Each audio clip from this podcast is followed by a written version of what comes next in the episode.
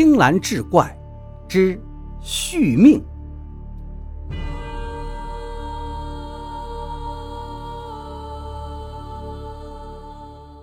这一天正赶上清明佳节，家家户户都得上坟祭祖，段老爷家当然也不例外。实话实说，到了他这个岁数是不必去的。这人一到岁数，阳气就弱，到了坟地容易招惹邪祟。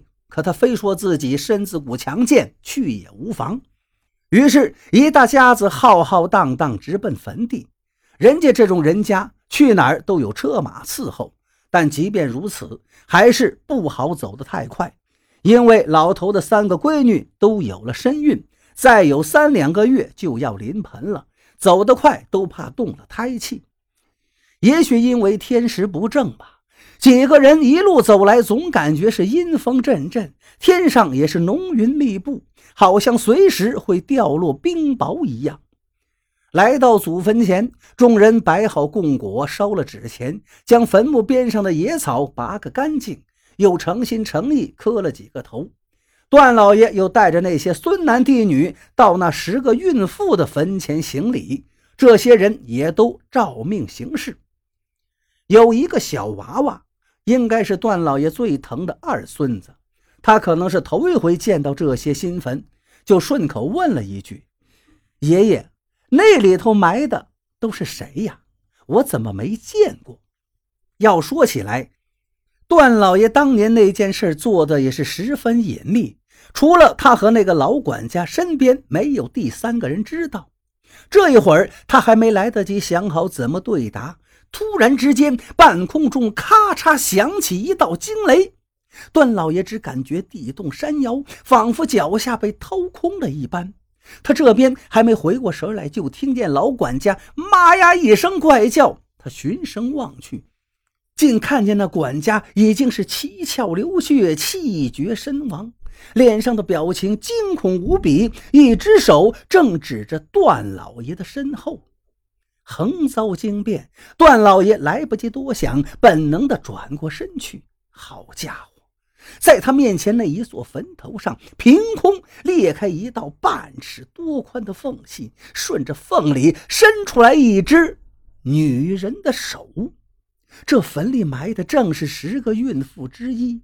之所以能断定是女人，因为那手上的指甲还涂着凤仙花枝，染的那叫一个鲜红。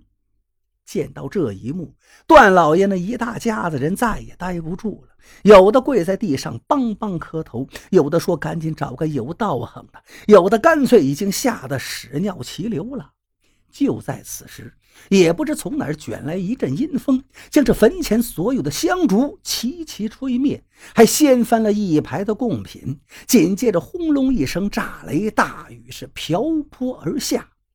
坟前二十多口子人全都抱着脑袋往家里跑。等赶到了家中，段老爷当即吩咐下人煮一大锅的姜汤，各自喝了一大碗，然后回屋休息。但遭了这么一档子事儿，任谁能安心睡得着呢？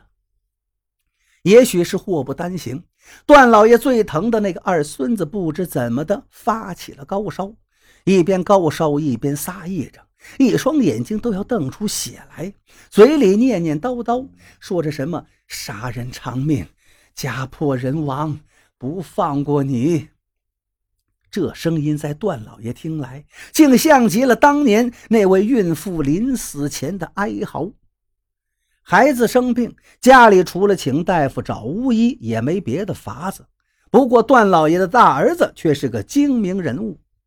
他瞧出这件事情有蹊跷，趁着左右无人，悄悄地问段老爷：“爹，这到底是怎么回事啊？那十个坟头，还有那手，您肯定知道啊。”段老爷也还是没说去年借命之事，只说自己当年造了孽，害死了十几口子人。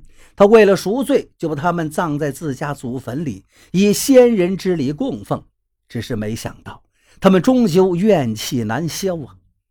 大儿子并未全信，他知道爹对自己肯定还有所保留，但是他也知道，不管怎么说，那十个坟就是关键，平了那些坟，家里边自然就会消停。这天夜里，大儿子带着几个身手矫健的家丁，还有一位颇有些道行的高人，跟着自己一块去了祖坟。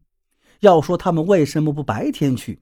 因为那个道爷说了，只有晚上才能把厉鬼引出来，好降服于他。这一路虽说走得胆战心惊，终究也没发生什么怪事。可列位应该还记得，那位老管家白天时候吓死过去，没有人理会。这功夫，几个人来到坟地，正看到了管家的尸体。他还保持着白天的姿势，一只手指着前边裂开的坟，坟上的那只手也还在。别的不说，单这一幕就吓得那几个家丁腿脚发软。道爷的心里也开始有些犯嘀咕，但还是要强装镇定。大儿子白天倒是见过，这会儿也还是怕，但心里终究有底。他旁的没理会，先提了灯笼去看那老管家。心说：“怎么着，他也在我家一辈子了，不能让他暴尸荒野呀！”来到近前，他把这灯笼往死人面前一凑，还是跟白天一样，表情惊恐，七窍流血。尤其晚上看着更是瘆人。他刚要吩咐几个家丁过来把老管家抬走，那死人的脑袋竟咯吱咯吱地朝他扭转过来，关节转动的声音。好像两片锈了的刀刃在一起摩擦。要说是活人转头没什么可怕的，这可是个死人呐，都死透了。大儿子就算有定力，没喊没叫，可是后背上也是唰的冒出一层的冷汗，阴风一扫，是寒入骨髓。